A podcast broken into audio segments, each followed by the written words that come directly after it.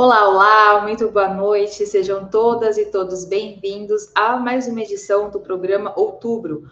Hoje é 26 de janeiro de 2024, eu sou Fernanda Forgerini, editora de Ópera Mundi, e vamos falar sobre mais uma vez do caso ABIN. A Polícia Federal chegará aos generais? A operação da Polícia Federal sobre a atuação da Agência Brasileira de Inteligência, ABIN, no governo do ex-presidente Jair Bolsonaro continua. Relembrando o caso, a investigação encontrou indícios que o órgão atuou para fornecer informações ao então presidente Bolsonaro a partir de monitoramento ilegal de rivais do ex-presidente, além de monitorar o entorno dos filhos de Bolsonaro. O monitoramento ocorreu com encomendas de missões durante a gestão de Alexandre Ramagem, que comandou a agência de 2019 a 2022 e hoje é deputado federal pelo PL personagem aí que a Polícia Federal apura agora se ele seguia recebendo informações da BIM mesmo após deixar o cargo. Mas ainda há muitas coisas a serem desvendadas nessa operação. Será que houve dedo de generais nessa BIM paralela? E se houver, será a hora de julgar os militares? Para responder a essas e outras perguntas, Opera Mundi recebe hoje Joana Salem, historiadora, mestra em desenvolvimento econômico pela Unicamp, doutora em História Econômica pela USP e professora visitante na Universidade Federal do ABC. Vanessa Martina Silva, jornalista, mestra pelo Programa de Integração Latino-Americano ProLAN da USP e editora da revista eletrônica Diálogos do Sul. Para fechar o trio dessa sexta, Gustavo Conde, mestre em Linguística pela Unicamp, comunicador e jornalista, fundador do canal do Conde e coordenador de mídias sociais do grupo Prerrogativas. O nome de Opera Mundi cumprimenta os três convidados e já vamos à nossa primeira pergunta dessa edição de sexta-feira. Com a operação da Polícia Federal, que investiga indícios de ligação entre o então presidente Bolsonaro e o também então chefe da BIM, Alexandre Ramagem, há uma certa expectativa do que mais será encontrado durante a investigação. Uma dessas expectativas é se pode haver ou não generais envolvidos no caso.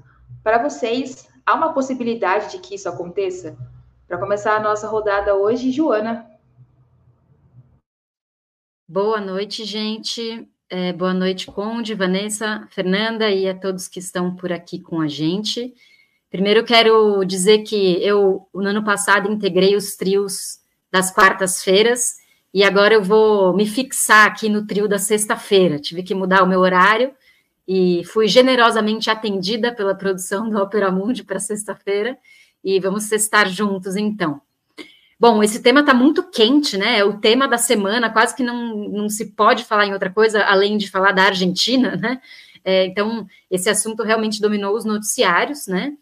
E assim, eu acho que é primeiro é importante a gente falar que essa ABIN paralela, né, que é o apelido dessa estrutura chamada Centro Nacional de Inteligência, CNI, ou melhor, Centro de Inteligência Nacional, né, é SIM ou é CNI, agora não me lembro a ordem da sigla, é, que é uma estrutura interna à ABIN, criada por um decreto do Bolsonaro em 2020, né, é, na qual ele conseguiu reproduzir as funções da, da inteligência nacional mas numa subestrutura interna que ele povoou, instrumentalizou para servir de braço militar, civi, é, militar de inteligência ao seu golpismo. Né? Essa BIM paralela, ela, ela era, e, e até agora não foi completamente desmontada, um braço fundamental do golpismo do Bolsonaro, né? Não só do golpismo estruturado politicamente com vários generais, né? É, mas também da proteção pessoal da família Bolsonaro. Então, é bom a gente perceber quais são os alvos dessa BIM paralela e da espionagem ilegal do First Mile, né? Comandada ali pela estrutura que o Ramagem é, conseguia controlar. É, são inimigos pessoais do bolsonarismo, de todos os campos políticos, inclusive da própria direita, né? Por exemplo, a Joyce Hasselman, do centro, por exemplo, o Rodrigo Maia, e da esquerda, obviamente, né? É, também do judiciário e são é, aquele, aqueles que, de alguma forma, poderiam é, evitar o avanço das investigações contra o Flávio Bolsonaro, né? Então, é uma essa BIM paralela é quase que um braço da família Bolsonaro na inteligência brasileira. Agora, GSI e militares é um pleonasmo, né? É, no governo Bolsonaro foi a mesma coisa.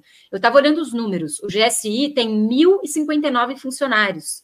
No governo Bolsonaro, 95% deles eram militares. Então, é, o GSI e os militares são a mesma coisa. Se a ABIN estava no controle dessa estrutura política, ela é de inteira responsabilidade de, de, de militares da alta patente, da média patente, né? É, de diferentes é, estrelas, das quatro estrelas, das três estrelas, né?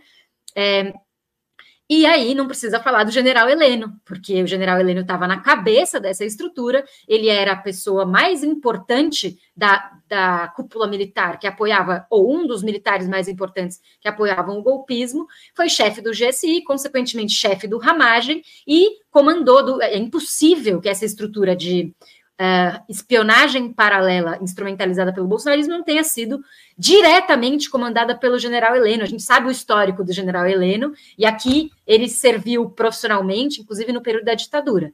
Então, o governo Lula falou em desmilitarizar o GSI, mas isso ainda não aconteceu de maneira satisfatória. Obrigada, Joana. Conde? Conde está mutado. Perdão, acionando o microfone aqui. É, boa noite a todos, todas. Joana, querida, Vanessa, Fernando, uma honra estar aqui no Opera Mundi mais uma vez. É, destacar que realmente né, o, o general que está implicado diretamente, inclusive submergiu completamente. Ele gostava de tuitar antigamente, né, o general Heleno, e agora está muito quietinho. Né? É, é, e, e, destacar também é, uma situação é, da, do trabalho da Polícia Federal e do próprio despacho do Alexandre de Moraes com relação a essa investigação da ABIN, é, em que ele tomou cuidado. Foi um despacho, assim, eu achei é, é, demolidor do ponto de vista do, do, da caracterização do, dos crimes que o Ramagem eventualmente cometeu, né? Por enquanto ele vai ter direito à defesa, mas está tudo ali descrito e, e, e com algumas é, provas já constituídas, é, deixou o Ramagem, o, o, se não me engano, a PGR, né, na pessoa do senhor Paulo Gonet, tinha pedido também algo mais contra o Ramagem. Não sei se uma prisão, prisão cautelar, alguma coisa nesse sentido, que o Alexandre de Moraes não autorizou. E, e não autorizou, dizendo a alegação de que não haveria necessidade, né, só fazer busca e apreensão já estaria de bom tamanho, mas eles querem que o Ramagem fale, né? querem que o Ramagem entregue as pessoas. Então, ele precisa ficar ainda se sentindo livre, leve e solto, é, peronomútil, né? para que a, a, Polícia Federal consiga extrair informações ali. Eu acho que essa ideia é muito interessante. É, então, eu acho que esse, esse é o espírito, e, e eu acho que é, as autoridades do governo Lula, com todos os senões que a gente pode colocar, é, eu acho que eles estão tendo uma postura importante, né? não diria corajosa, né? mas eu acho que esses generais, coronéis, assim, da alta cúpula do Exército, é, de tão envolvidos com tentativa de golpe e outras coisas mais, inclusive também de espionagem, eles vão acabar tendo de responder no mínimo sobre isso, né? Podem até não ser presos, né? O é, é Mauro Cid foi preso, agora ele está, acho que de tornozeleira ainda, é, fez toda a delação, não se falou mais na delação dele, mas de qualquer maneira ele foi pego. Né? Eu acho que nesse sentido é, a gente pode esperar que esses generais vão ser, é, esses, digamos, esses militares vão ser arrolados nessa questão da BIM, que é gravíssima. Né? A gente vai falar mais sobre isso ao longo aqui do programa todo. Eu só, eu só fico é, assim, sem saber se vão ser presos, né? Eu, eu, talvez presos é a grande questão. Eu acho que eles vão cair nessa malha das investigações da Polícia Federal. O que vai acontecer depois é, realmente não dá para fazer um prognóstico aqui. Obrigada, Conde. Van. Gente, muito boa noite, todas, todos, todes, Joana, Conde, Fer, Igor, que está aí nos bastidores. Cara, que sexta-feira animada. Começou a quinta-feira, ontem, feriado, né, em São Paulo, e bombando o noticiário. Sendo bem objetivo, acho que os colegas já falaram aí, já deram um panorama bem importante. É quase impossível não chegar nos generais, gente. E, e tudo indica que vai chegar. O que parece estar acontecendo é que Alexandre de Moraes tem sido muito meticuloso, o que é muito importante, porque a gente não deve torcer, a gente não deve vibrar com ações é, da polícia militar, da polícia é, federal, principalmente, que vazam informações e que dão a entender que determinadas pessoas são responsáveis por um crime ou outro, etc., sem que todo o processo já esteja julgado, sem que todas as provas já estejam arroladas ali ao processo.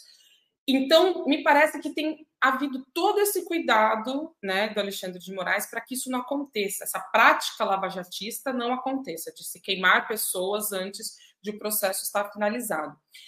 Por isso, os nomes dos generais ainda não vieram à tona, a gente ainda não tem a lista, o que é muito importante, a lista das 30 mil pessoas que foram ilegalmente, ilegalmente é, perseguidas, né, vigiadas durante essa, esse período terrível da nossa história, que foi essa gestão do, do Jair Bolsonaro. E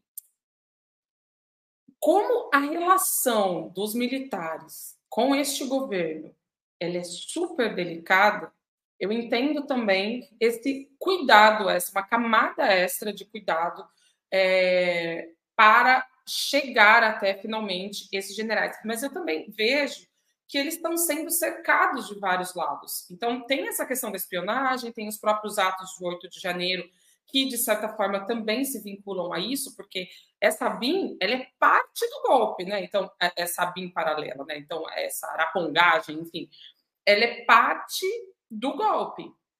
O golpe que estava gestado, né? Que estava, assim, totalmente digamos, é, elaborado já, que tá, assim, era tinha todo o processo já desenhado, e foi e fracassou por uma ação ali do muito muito sagaz do Lula e do Dino naquele momento. Então, tudo leva a crer, todos os pontos, tudo nos leva sim à punição e ao reconhecimento da participação de generais no golpe de Estado. Mas repito, há que ter muito cuidado com este processo e com essas investigações. E cuidado, inclusive, na imprensa para não cair no denuncismo e começar a citar nomes, etc. Que acho que não é por aí. Obrigada, Van. O Conde havia comentado essa questão né, da gente analisar o que pode acontecer caso generais aí sejam uh, colocados na investigação, mas é, a gente tentar olhar é, caso isso aconteça, como vocês enxergam, como que o governo Lula deve se posicionar caso tenha uh, esses generais incluídos nessa investigação? Mesmo que a gente não consiga deduzir, né, se serão presos, enfim, mas fica um pouco aquela questão de será a hora que os generais serão julgados e punidos no Brasil, né, para acabar essa estigma? Eu queria ouvir de vocês também, e nessa eu volto com o Conde. Obrigado, Fernanda. Olha, essa pergunta é a pergunta de um milhão de yuans, como eu costumo dizer aqui, não é mais dólares, é yuans. Um, eu, eu tenho informações de que Brasília está muito tensa, não só na oposição, é, mas também no governo, porque é o tipo de questão, quer dizer, a, o, o, presidente Lula exonerou dois, é, dois funcionários, dois servidores da ABIN no meio da, acho que da Polícia Federal, perdão, é, no meio dessa questão aí todo que estão envolvidos com essas questões. Muitos são, são herança direta do governo anterior, né? Funcionários da BIM, quase que 95% de todos esses órgãos, né? É uma coisa impressionante. A Joana acho que disse aqui que a, o GSI está composto por 1.080 é, funcionários, sendo que 95% são militares. E, e, e, eu acrescento que militares que não mudaram do governo anterior para esse né? Na sua grande maioria, na casa aí dos 95% também. Então, por que, que eu estou dizendo isso? Porque o governo Lula e o Lula pessoalmente, né, pelas características que ele tem de negociação, é, de conciliação, ele está tomando todos os cuidados com as Forças Armadas, né? Ele já teve problemas, enfim, já, já interpelou questões é, que, relativas ao território Yanomami, que houve ali alguns estranhamentos e tudo mais, né? Chamou o Múcio para ser o ministro da Defesa para ser esse cara que vai funciona quase como embaixador das Forças Armadas dentro do governo, tudo mais. Então, o que, que pode acontecer, né, se esses nomes começarem a aparecer? Primeiro, primeiro entender que o governo tem isso no radar e isso tem um custo político que eles já estão calculando, né? A hora que aparecer um nome da, da, da, alta cúpula, né? Se for o caso, o próprio general Heleno. Aí eles têm, como a cúpula do Exército e das Forças Armadas, eles têm um sentido muito corporativo, né? De autodefesa e tudo mais. Isso pode gerar crises é, ruins para o governo e pra, até para a governabilidade. Eu acho que é inevitável isso acho que esses nomes vão aparecer, inclusive no, no inquérito do Lesa Pátria também. Quer dizer, a Polícia Federal está com muito trabalho nesse momento. Tem a Lesa Pátria, essa operação aqui tem um nome também que eu não vou me lembrar agora. Mas é, eu acho que é, eu, eu tenho comentado, é, Fernanda, Vanessa e Joana, assim, as coisas estão acontecendo. Nós estamos ainda traumatizados com tudo de ruim que aconteceu no país.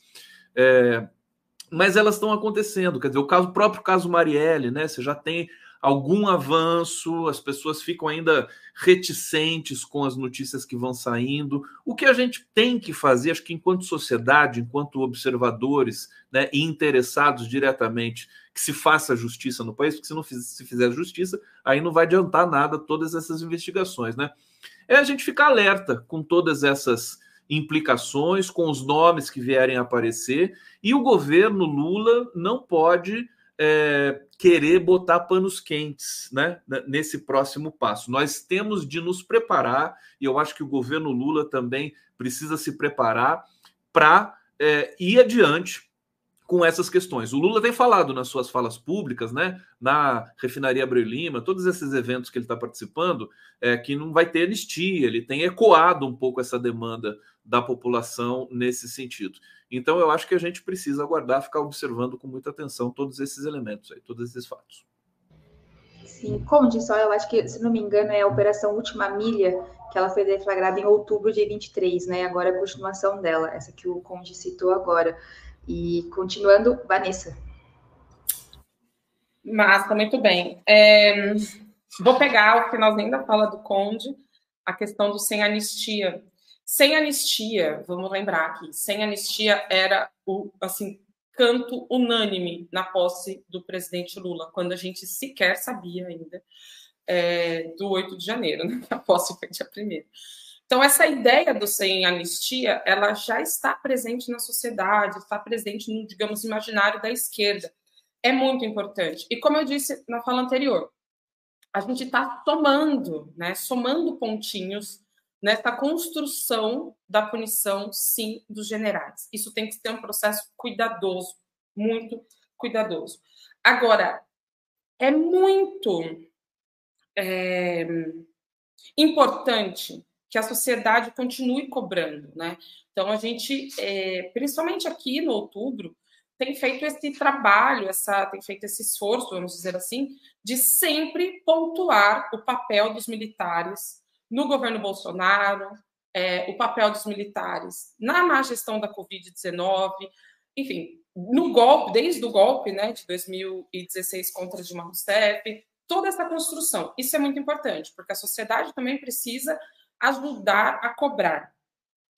E me parece que a resposta para isso é sim, tanto que Lula é, tem dado sinais de querer fazer né, essa tal dessa limpa, de querer retirar essas pessoas vinculadas ao golpismo, à extrema-direita, ao bolsonarismo, mas é óbvio que se ele fizesse isso de uma forma impulsiva, se ele fizesse isso de uma forma sei lá, sem muitos elementos, a crítica que ele ia receber ia ser duríssima.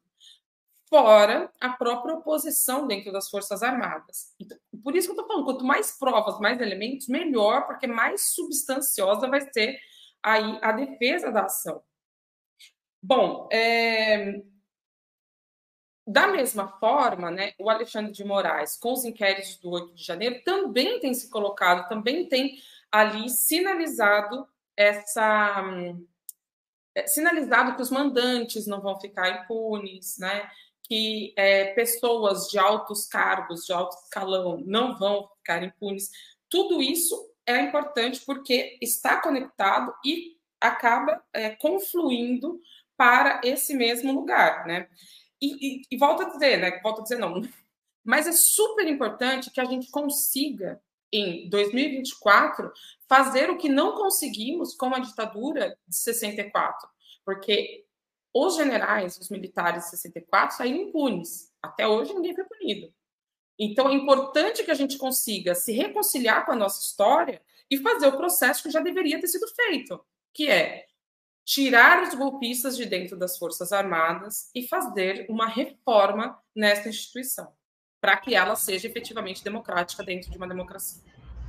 Obrigada, Van. Joana?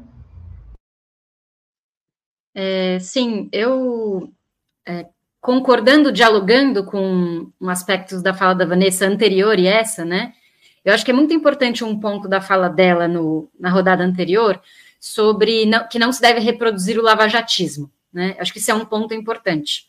Mas, é, como ela mesmo já é, deu mostras de que diferencia uma coisa da outra nessa segunda etapa né, de, de diálogo, é, não se deve reproduzir o lavajatismo, mas uma coisa é o lavajatismo, é a justiça pular a etapa de condenação, forjar processos sem provas, né, condenar pessoas sem provas e desrespeitar o devido processo legal, etc. Outra coisa é que a justiça precisa ter algum tipo de celeridade e transparência é, equânime para todos, né? Já foram dezenas, né? Não sei exatamente o número de civis punidos, Talvez se vocês derem um Google agora, saibam exatamente o número de civis que já foram punidos, né, por conta do 8 de janeiro, mas os militares ainda não foram efetivamente condenados, né? Eu estava lendo agora, na primeira semana do ano, uma matéria do UOL, de 4 de janeiro, que conta, outros veículos também, que o Exército, então, puniu dois militares, no total, assim, concluímos as investigações, as, as, investigações internas do Exército, né? Em todas as investigações, eles, resol... eles concluíram que dois militares mereciam, mereciam punições. Quais punições? Um deles foi punido com três dias de prisão. Três dias de prisão. E o outro com uma advertência. Recebeu um bilhetinho, né? Tipo, não faça mais isso. Né? Então, essa é a punição interna que o Exército faz. E é, a gente não sabe nem quem são essas pessoas, porque o Exército não divulgou o nome deles. Então, veja, a gente está muito longe né, é, do que é o adequado, porque no Brasil, é, por conta desses componentes históricos que a Vanessa colocou também, né, componentes do passado e do, e do presente, dessa tutela militar do Estado brasileiro, a, o, a, a, as Forças Armadas operam quase como um Estado dentro do Estado. Né? É, a palavra corporativismo é pouco para descrever. Que corporativismo é um espírito de corpo que funciona coordenadamente em nome de interesses particulares de um determinado setor. Os militares, eles são quase que autoblindados, né? É mais do que corporativismo, né? Eles se autoblindam. Nesse sentido, é, é bom a gente perceber que quando a justiça militar decide que os, milita os militares deverão ser julgados pela justiça civil no 8 de janeiro, né? Teve essa decisão também que foi apontada como uma vitória, essa é uma decisão que é uma faca de dois gumes, de certa forma, porque as Forças Armadas se desresponsabiliza de fazer um julgamento militar democrático, digamos assim, no sentido de incorporar uma, uma respeito, um respeito à Constituição. Então, é também é, a justiça militar empurrando para a justiça civil uma responsabilidade que também deveria ser da justiça militar, né? É numa república em que a, a, a justiça militar respondesse à lei, né, de maneira completa. E aí, para finalizar, quero fazer um contraste entre o que representa o Múcio nesse sentido, como um grande passador de pano e articulador. Né? O Múcio, a primeira coisa que ele fala, é, logo depois do 8 de janeiro, é, é, é, é perceptível que não houve golpe por causa das Forças Armadas. Temos que agradecer a cúpula. Né? Quer dizer, ele fala que tem que agradecer a cúpula porque não houve golpe.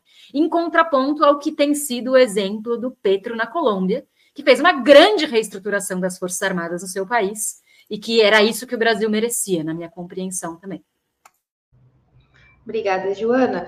A gente tá, já citou aqui a questão do general Heleno, e hoje o Estadão publicou que o general Heleno, que foi chefe do Gabinete de Segurança Institucional, GSI, na gestão de Bolsonaro, passeou em um shopping de Brasília hoje, um dia após a divulgação da PF em relação à espionagem na BIM.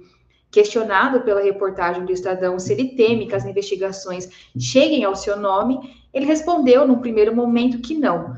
Depois ajustou para não sei. É, queria saber de vocês, a operação é, chegando até o general Heleno, e já tem aí indícios que sim, seria uma hecatombe ao bolsonarismo, algo que envolva o general Heleno? E nessa eu volto com a Van. Gostei da palavra hecatombe. Cara, o bolsonarismo também está totalmente cercado. E, e, ah, e aí eu quero dar aqui o, o, o mérito para o meu pai. Meu pai fez uma aposta no final do ano passado com o vizinho, dizendo que o Bolsonaro deve ser preso neste ano. Se for, se ele for preso este ano, meu pai ganha não sei quantas garrafas de cerveja. Então, parece que meu pai vai ganhar algumas garrafas de cerveja. E por que eu estou falando isso? Porque tudo, tudo, tudo, tudo isso que a gente está falando vai se ligando se ligando, além da pressão sobre os militares, também tem a pressão sobre o bolsonarismo. Retomando aqui um caso, uma questão que passou né, aqui por, por cima, a questão Marielle Franco. Então, a investigação avança, nós temos uma delação premiada cujo conteúdo nós não sabemos ao certo, parece que são dois os mandantes, há um nome sendo ventilado aí na imprensa, mas é, para além de saber quem foi que ordenou, quem foi que ordenou, talvez o mentor intelectual, é preciso saber quais interesses essas pessoas estavam defendendo. E aí também existe uma certa, entendeu? Proximidade com o bolsonarismo. Porque no primeiro momento, quando surgiu esse nome, parecia que, ai, poxa, os Bolsonaros estão fora, não tem nada que ver. Só que, inclusive, inclusive, entre as pessoas que, que foram espionadas, estava, acho que é procuradora que estava investigando o caso Marielle Franco. E o que, que tem a ver o bolsonarismo, né? Porque essa era uma instituição bolsonarista, essa, essa aí toda essa arapongagem era bolsonarista, feita para defender os filhos de Bolsonaro e o próprio pai, né? E o que tem a ver, então, o caso Marielle Franco com a família Bolsonaro e por que espionar essa procuradora, entende? Então, tudo tudo vai se conectando de uma forma, e é isso, é preciso incentivar é, as investigações, apoiar, e a imprensa tem um papel importante também de parar de vazar informações que estão ainda é, em sigilo porque que estão sendo investigadas, e aí isso atrapalha a investigação, isso atrapalha tudo, isso prejudica a família, é o, é o caos, né? Que foi isso que a gente viu aí com o caso dessa suposta a delação aconteceu, mas desse suposto nome que teria sido ventilado, mas agora já temos um outro nome. Então, sim, o, o Heleno era uma peça-chave do bolsonarismo, agia ali em conluio com o próprio Bolsonaro, obviamente, e chegar até ele vai ser muito interessante, porque parece um castelo de, de baralho, um castelo de cartas. Quando você tirar uma peça, pode ser, se a peça for a peça certa, que tudo desmorone de fato. Estamos aguardando. Obrigada, Van. Joana? É, eu acho que a palavra hecatombe ela é um pouco forte, porque eu acho que o bolsonarismo é um fenômeno de múltiplas camadas na sociedade brasileira.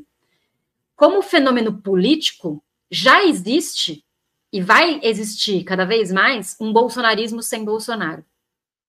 E como é um fenômeno social, também existe uma identificação, é, uma, uma nova subjetividade de extrema-direita no Brasil, que a gente pode chamar de uma nova subjetividade fascista, ativa, muitas vezes armada, ou pelo menos ativista, né?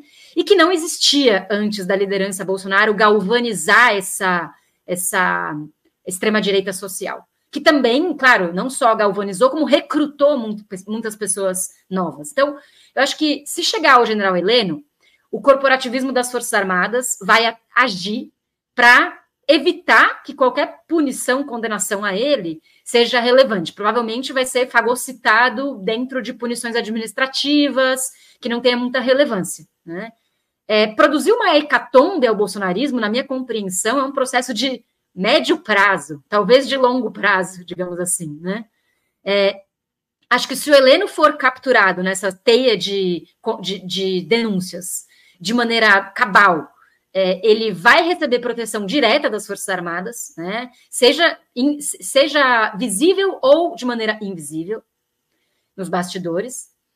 É, e se ele for capturado, mesmo se ele for preso, ainda assim o bolsonarismo é um fenômeno muito enraizado na sociedade brasileira e que a gente não, acho que não deve contar com essa hecatombe, assim, com base em um ou outro personagem, né?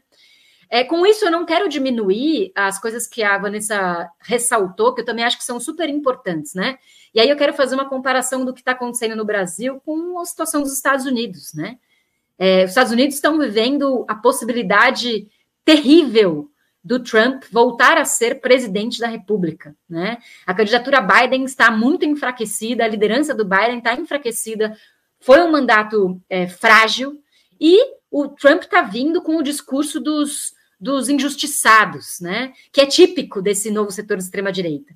Então, a gente tem que sim valorizar no Brasil o fato de que o Bolsonaro já tem duas inelegibilidades nas costas, no currículo. Né? O Bolsonaro foi é, já anulado politicamente como candidato, isso é absolutamente central. Né?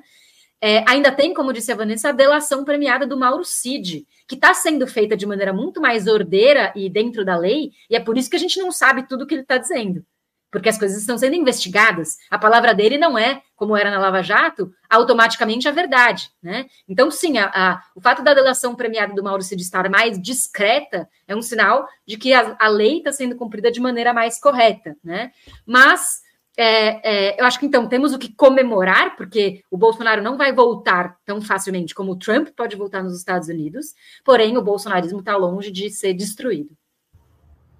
Obrigada, Joana. Conde, fecha com vocês. Eu vou retomar também a palavra hecatombe, porque eu adoro a palavra, e eu acho que ela ilustra um momento que a gente está vivendo, né? Porque é, a gente está numa crise semiótica, né? Eu, eu, muitas vezes eu falo isso. Tem uma tem um problema na nas temporalidades, né? Você vê que um evento como o 8 de janeiro, que em tese seria uma hecatombe, também não foi uma hecatombe. Imediatamente ele é absorvido pela, pelas nossas rotinas, né? Ele, é, ele é, é pulverizado, né, nas redes sociais. Quando a gente olha lá atrás, fala: meu Deus, aconteceu isso mesmo com o Brasil, né? É, então, eu acho que assim o bolsonarismo ele está sendo, é, ele está é, é, é, se degradando é, lentamente, né? Desde, o, desde 2023, desde 2022, né?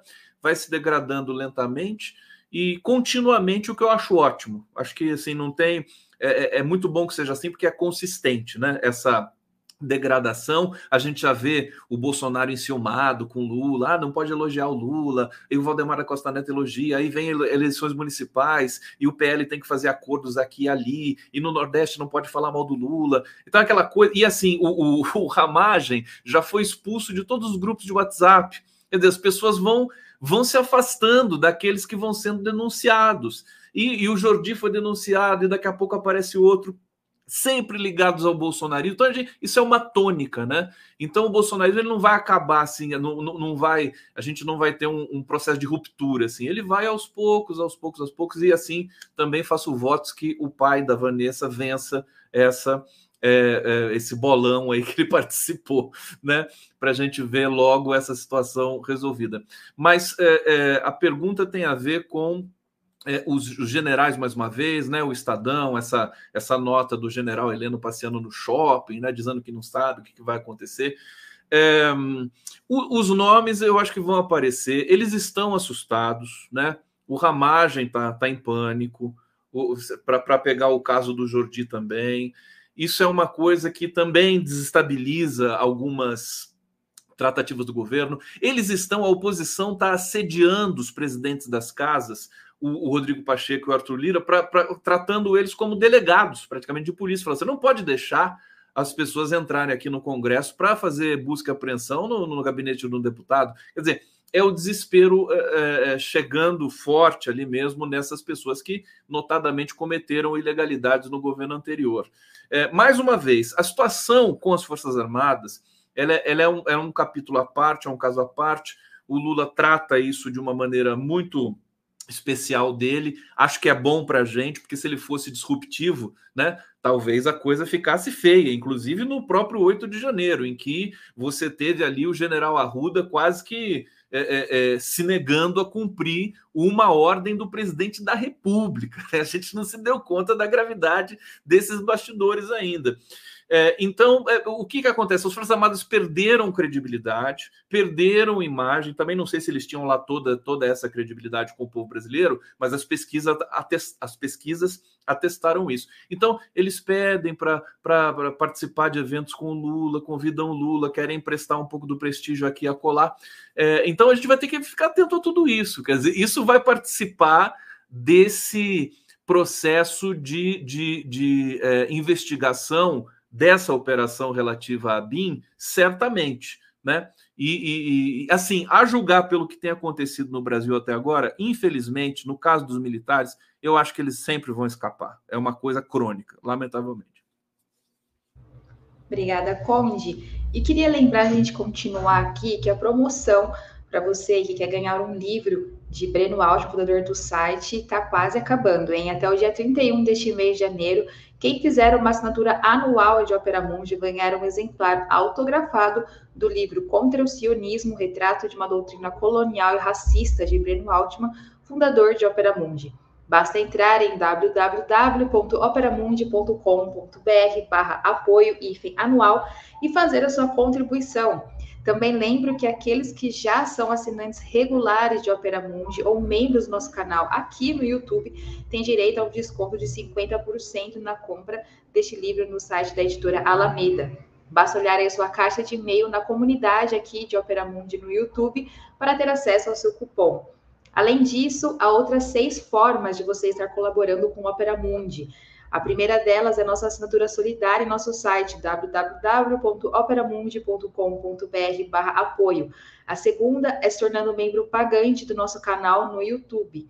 A terceira e a quarta é contribuindo agora mesmo com o Super Chat ou o Super Sticker. A quinta é através da ferramenta Valeu Demais quando assistirem aos nossos programas gravados. A sexta é através do Pix a nossa chave é apoie.operamundi.com.br. Nossa razão social é última instância editorial limitada. Agradecemos todas as formas de contribuição financeira para a Opera Mundi. Temos um trabalho aí contra as fake news e, e trazer a vocês um jornalismo de qualidade. Então, faça a sua assinatura solidária, faça a sua assinatura anual para concorrer ao, ao livro de Opera, de Opera Mundi, não, de Breno Altman, fundador do Opera Mundi, até o dia 31 de janeiro.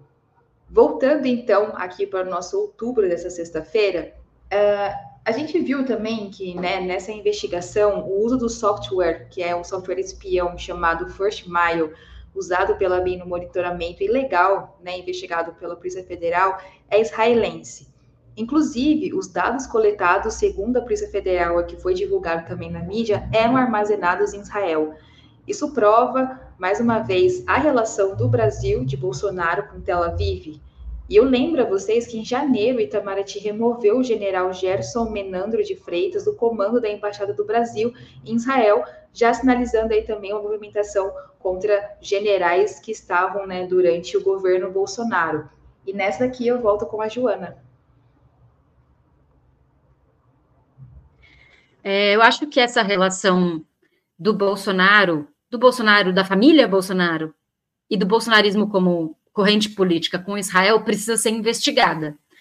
Precisa ser investigada é, é, é, pela Polícia Federal, né? É, para entender por que Israel, por que, por que é um software de Israel, né? É, quais são outras ramificações que justificam a escolha de um software de Israel, né? Isso não é fortuito. Então, isso precisa ser, isso fazer parte, precisa fazer parte das investigações da Polícia Federal. É, afinal, os dados sensíveis dessas pessoas estão ilegalmente sendo monitoradas, estão armazenadas lá, e isso não é pouca coisa na, na era de mercado Big Data que a gente vive hoje, né? E também precisa ser investigado em termos, talvez, jornalísticos, né? É, para se entender, claro, quais são as diversas ramificações dessa relação do Bolsonaro com Israel. É preciso lembrar que o Eduardo Bolsonaro fez várias viagens a Israel.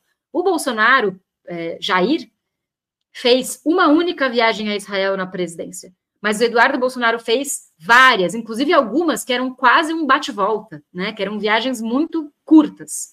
E é, a trajetória dessas articulações, que a gente sabe que o Eduardo Bolsonaro funciona quase como que um chanceler da família Bolsonaro, né? E do conservadorismo latino-americano, porque ele tem uma representatividade para além do Brasil, como força da extrema-direita, né? É, ele que comanda a cúpula conservadora das Américas é, do último, dos últimos anos, né? É, essas viagens, então, estão diretamente relacionadas com o fortalecimento da extrema-direita internacional. O Bolsonaro, também é bom lembrar, em 2019, lembra que ele entrou numa completamente necessária, né, é, do ponto de vista pragmático, da transferência da embaixada brasileira né, para Jerusalém. É, ele defendia a transferência da embaixada brasileira de Tel Aviv para Jerusalém, e só os Estados Unidos têm a embaixada deles em Jerusalém como uma provocação anti-palestina e um sinal diplomático, né, entre aspas, político, ideológico, de é, lealdade absoluta à causa sionista, né? É, mais uma, um, uma deixa para fazer a, a propaganda é, do livro do Breno, né? Para que seja lido esse livro.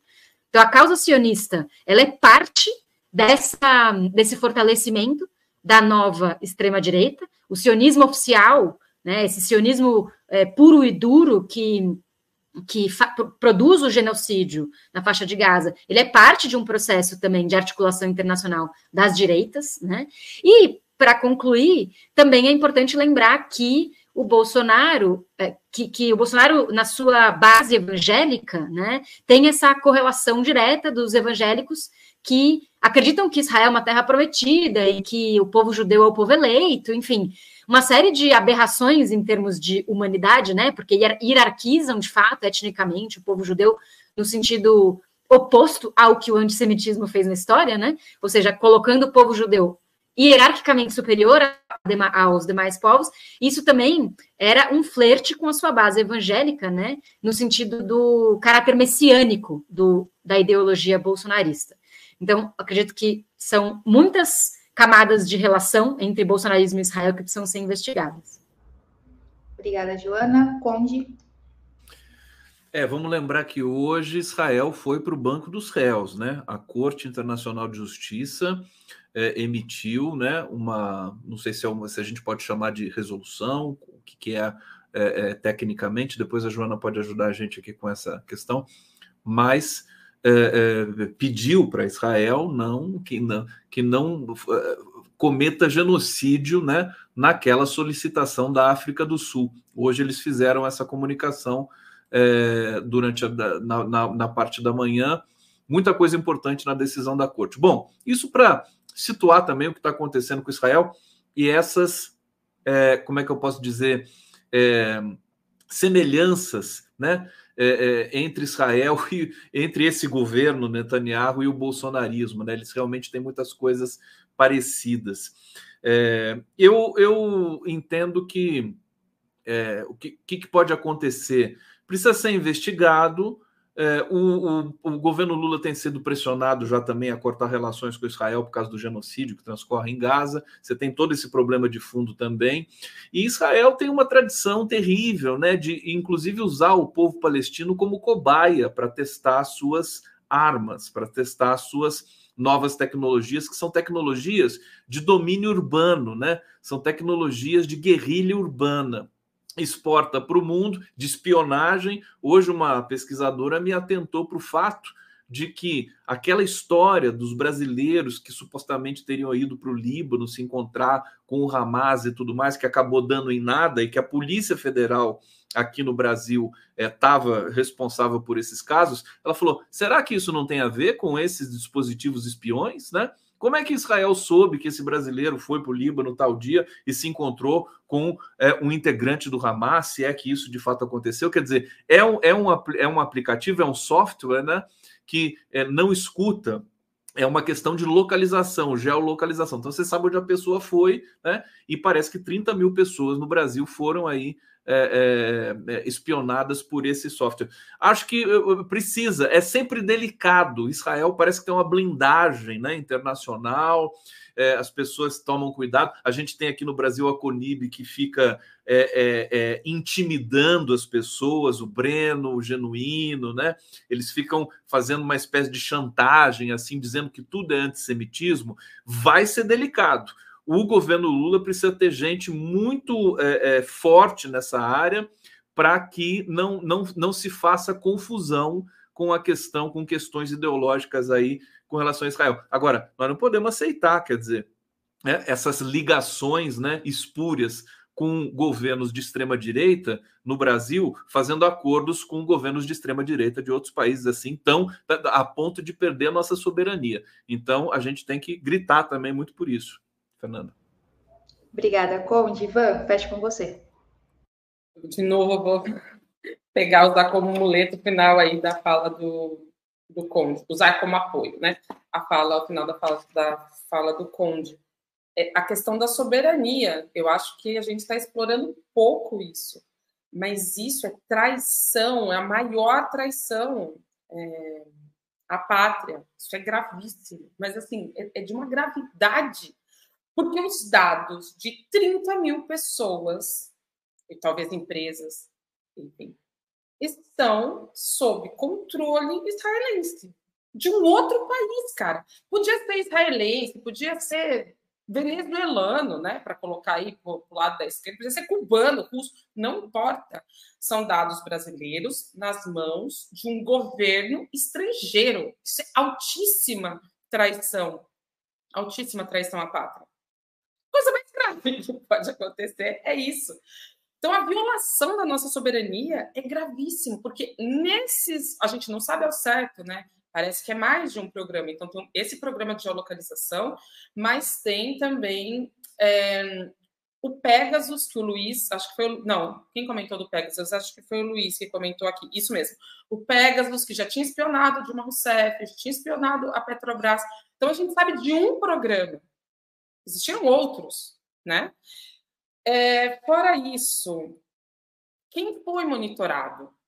A gente já sabe que ministros do STF foram monitorados, políticos foram monitorados, jornalistas, é, juízes.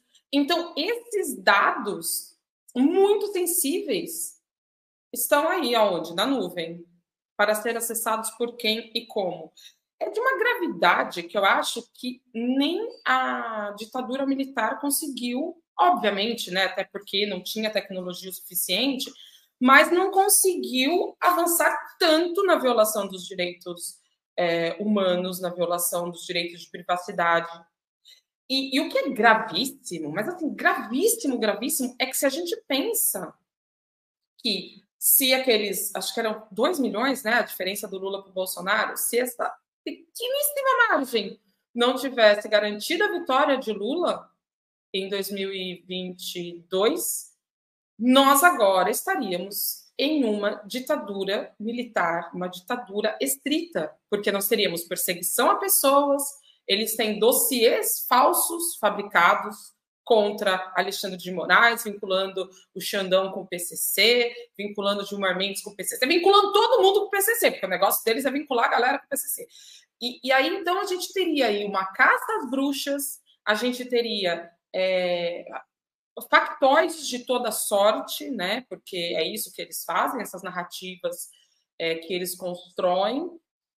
Ah, enfim, talvez nós estivéssemos aqui, né? Eu, Joana, Conde, Fernanda, talvez não estivéssemos aqui, não pudéssemos estar falando o que falamos, Breno, Genuíno, Haroldo, etc. Né?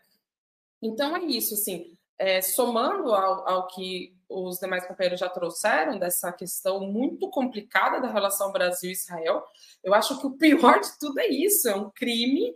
É, o Márcio Silva comentou, um crime de segurança nacional. Claro, crime de segurança nacional é da maior gravidade que pode acontecer, sobretudo quando vinculado com é, as Forças Armadas, que deveriam proteger a soberania do nosso país. E, ao que tudo indica, parece que estava entregando informações é, sigilosas para outro país. Obrigada, Van.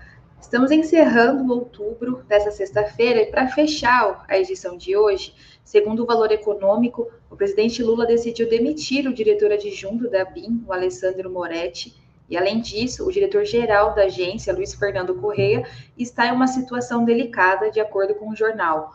Para vocês, o Lula acerta em fazer uma limpa na BIM? E para fechar, eu volto com o Conde. Olha, eu venho pedindo, né? Aliás, até talvez de maneira um pouco abusada, né? Que a BIM tinha que ser extinta, né? Hoje, alguns especialistas me chamaram a atenção, falando: não, extinta é muita coisa, é importante que o governo tenha uma agência de inteligência. É que, é que dado, dados os vícios que tomaram conta disso, né? Eu acho que não tem, tem que extinguir abrir outra agência de inteligência. Realmente é, é uma situação. Então, acho que o Lula acerta né, em demitir figuras egressas aí do governo anterior, o atual é, é, diretor da ABIN, é, que foi nomeado pelo próprio Lula, que é uma pessoa de confiança do Lula, quer dizer, mas já, já tem um ano, um ano já se passou. Então, é, as, as ações é, devem ser feitas. O Lula está numa semana, ele está bravo com muita coisa. A gente tem informações, o programa da industrialização que não chegou até ele no tempo certo, a questão da negociação de energia. Acho que é um momento bom, que significa que o governo está vivo, né?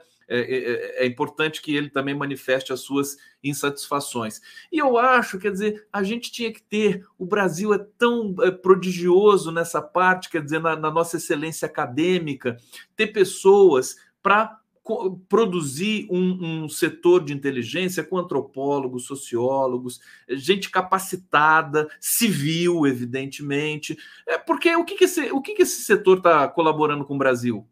Que, que é a BIM? Quer dizer, a BIM tem que, tem que trazer informações importantes, por exemplo, do território Yanomami, da, da, do genocídio indígena que transcorre no Brasil, das tensões nas fronteiras com os países sul-americanos, né? as questões das, das, milícias no Rio de Janeiro, milícia embrincada, entranhada na política, nos negócios, no judiciário. Para isso que serve uma inteligência. A gente deveria estar discutindo né? É, no, no, bojo dessa questão de uma agência de inteligência que serve ao Estado brasileiro, o que ela tem que fazer não ficar só nessa, parece uma coisa assim, um convescote, uma coisa de né, intriguinhas para lá, para cá, jogo de poder, uma coisa que custa caro, né? Uma coisa que tem um, uma despesa, um investimento do, do Estado brasileiro. Então, é, é, importante, evidentemente, não pode pedir, depois de tudo que aconteceu com o Brasil, que o Lula resolva tudo ao mesmo tempo né, nós precisamos sempre ficar alertas, né, é, reclamar, gritar, né, é, é pedir para que isso seja feito com, com, com muita contundência.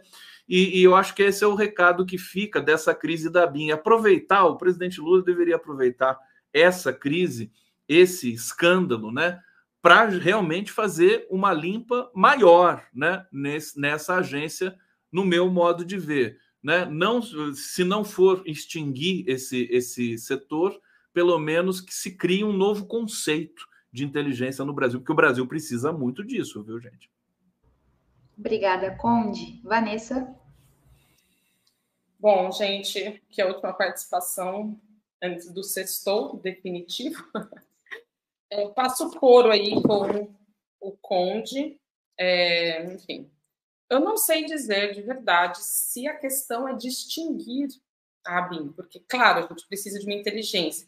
Parece que pela contaminação é mais fácil, acaba com tudo e cria uma nova. Eu realmente não sei dizer, mas sim, o Lula acerta, porém tardiamente. Esse é o ponto, né? Porque nós passamos aí por algumas situações em que, é, pelo menos, o grosso desses generais golpistas poderiam ter sido tirados. Né? O grosso poderia ter sido tirado. Não foi. Então há uma crítica aí muito contundente também ao Lula nesse sentido. Em boa parte né, dessas, desses momentos, eu defendi que o governo temia tomar atitudes mais radicais, ou seja, mais efusivas contra os militares, por uma questão é, justamente de força política que o governo não tem. Né? Então a gente sabe que é um governo enfraquecido, com muitas questões, etc., e que estava aí muito refém também das Forças Armadas, por tão, por, pelo quão entranhado está o bolsonarismo dentro das Forças Armadas. Aí, só pegando um gancho com uma fala da Joana, não sei na terceira pergunta, talvez, é, quando ela falou sobre a questão do bolsonarismo sem Bolsonaro, né, que, que é, ele vai se manter aí nos holofotes ainda, que o bolsonarismo segue vigente, totalmente de acordo. Mas tem o líder começa a minar. É, é mais difícil é, chegar para um evangélico que ainda é bolsonarista, mas ele não é, digamos que um bolsonarista radicalizado que defenda todas as coisas bolsonaristas, mas ainda entende que Lula está contra Deus, sei lá, esse tanto de coisa que a gente já discutiu em outros programas. É mais fácil argumentar com essa pessoa a partir de uma prisão do Bolsonaro, a partir dos elementos que foram trazidos para a possível, a eventual prisão de Bolsonaro, é mais fácil de argumentar e tirar ainda algumas pessoas que não são a, a radicalidade. Gente, sempre existiram os fascistas no Brasil. Existiram, existiu o lacerdismo, existiram os apoiadores do Lacerda, que ali atuou no golpe contra o Getúlio, contra o Juscelino atuou no golpe militar, então Lacerda já existiu na nossa história. E a gente tem aí, sei lá, uns 20%, 15% da sociedade fascistizada. Não vai ter. Então, uma hora vai ser Bolsonaro, outra hora vai ser Lacerda, outra hora vai ser qualquer aí que vai aparecer e essas pessoas vão aderir. Mas existe ainda um colchão, digamos, uma gordura do bolsonarismo que pode ser queimada. Voltando à pergunta é, sobre a limpa.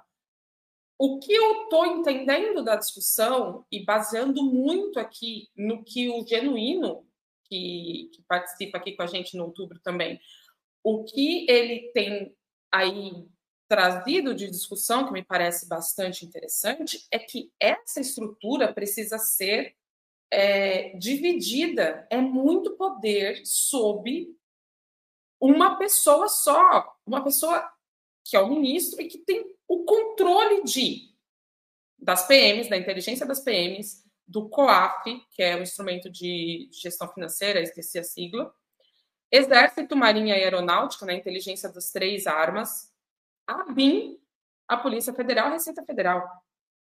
Então, assim, é muita coisa que está sob esse SISBIM, Sistema Brasileiro de Inteligência.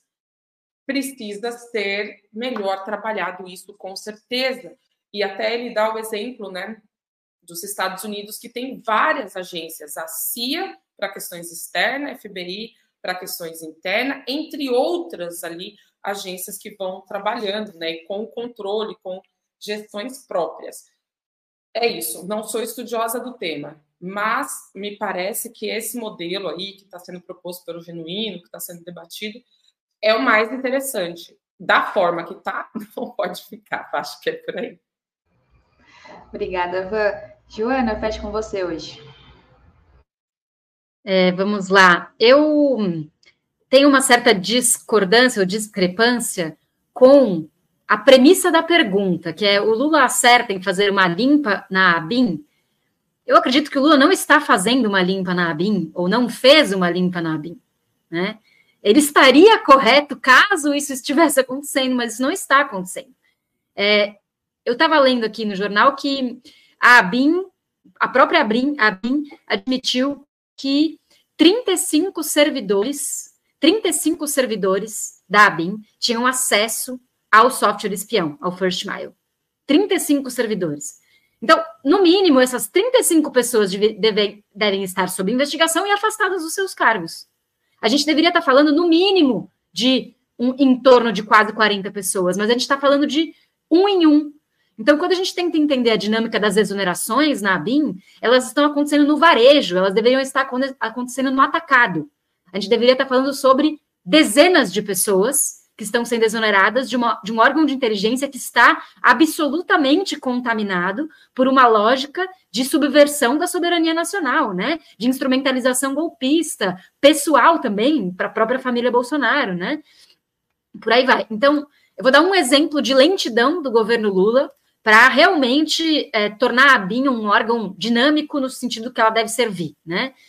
Em outubro do ano passado, somente há três meses atrás, o governo exonerou o Paulo Maurício Fortunato, da ABIN, que era o número 3 da agência, secretário de Planejamento.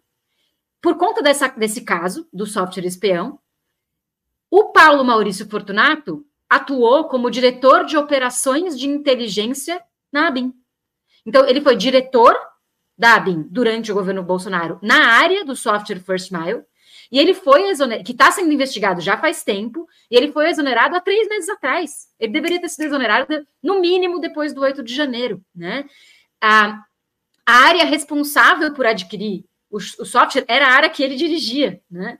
É, a Polícia Federal apreendeu na casa do Paulo Maurício Fortunato 170 mil dólares em dinheiro, tipo malas de dinheiro, sabe? De filme de máfia.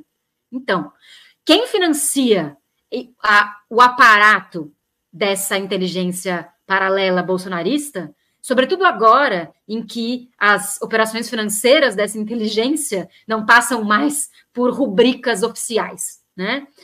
É, o caso do, do Alessandro Moretti, né, que é o diretor adjunto que está sendo exonerado agora, que acabou de ser demitido, ele ocupou a área de inteligência na Polícia Federal, no governo Bolsonaro, e ele foi secretário. Gente, quem foi esse cara? Ele foi secretário executivo da Secretaria de Segurança Pública do DF entre 2019 e 2021, na gestão Anderson Torres, enquanto Anderson Torres era secretário de Segurança. Então, ele é um cara muito de confiança do Anderson Torres, esse cara que acabou de ser demitido. Será que que, que, ele está fazendo aí? Se o 8 de janeiro não, não ensinou nós, a, a todos nós que é preciso é, compreender a teia de relações entre os, entre os golpistas que estão não só no primeiro escalão, mas no segundo, no terceiro, em diferentes escalões, né? É, não ensinou nada. Então, esse cara não deveria estar onde ele está atualmente. Ele deveria ter sido exonerado há pelo menos um ano atrás, né? Então, acho que falta, falta, falta muito para que o governo Lula tenha essa condição de estar fazendo uma limpa na ABIN. Eu gostaria que sim, mas infelizmente não é esse o caso. Obrigada, Joana. Chegamos ao final de mais uma edição do programa Outubro. Eu conversei hoje com a Joana Salem, Vanessa Martini, Gustavo Conde. Agradeço a participação de todos vocês aqui no chat também, quem estava comentando aí, ah, assistindo a gente, curta e compartilha todo o conteúdo de Opera Mundi. Outubro volta na próxima segunda-feira, sempre às 19 horas aqui nos canais de Opera Mundi. E alguém comentou é, que Roda Mundo volta semana que vem. Sim, Roda Mundo volta semana que vem, segunda-feira, às 17h30. Tivemos o adiamento aí, mas segunda-feira agora estamos de volta com Vanessa Martina, Mandarumi, Ana Prestes e eu. Sempre às segundas-feiras, às 17h30. Muito obrigada, meus companheiros, por mais uma sexta-feira. Um bom final de semana a todos. Se cuidem e até a próxima. Tchau, tchau. Tchau, gente. Sextou. Bom final de semana.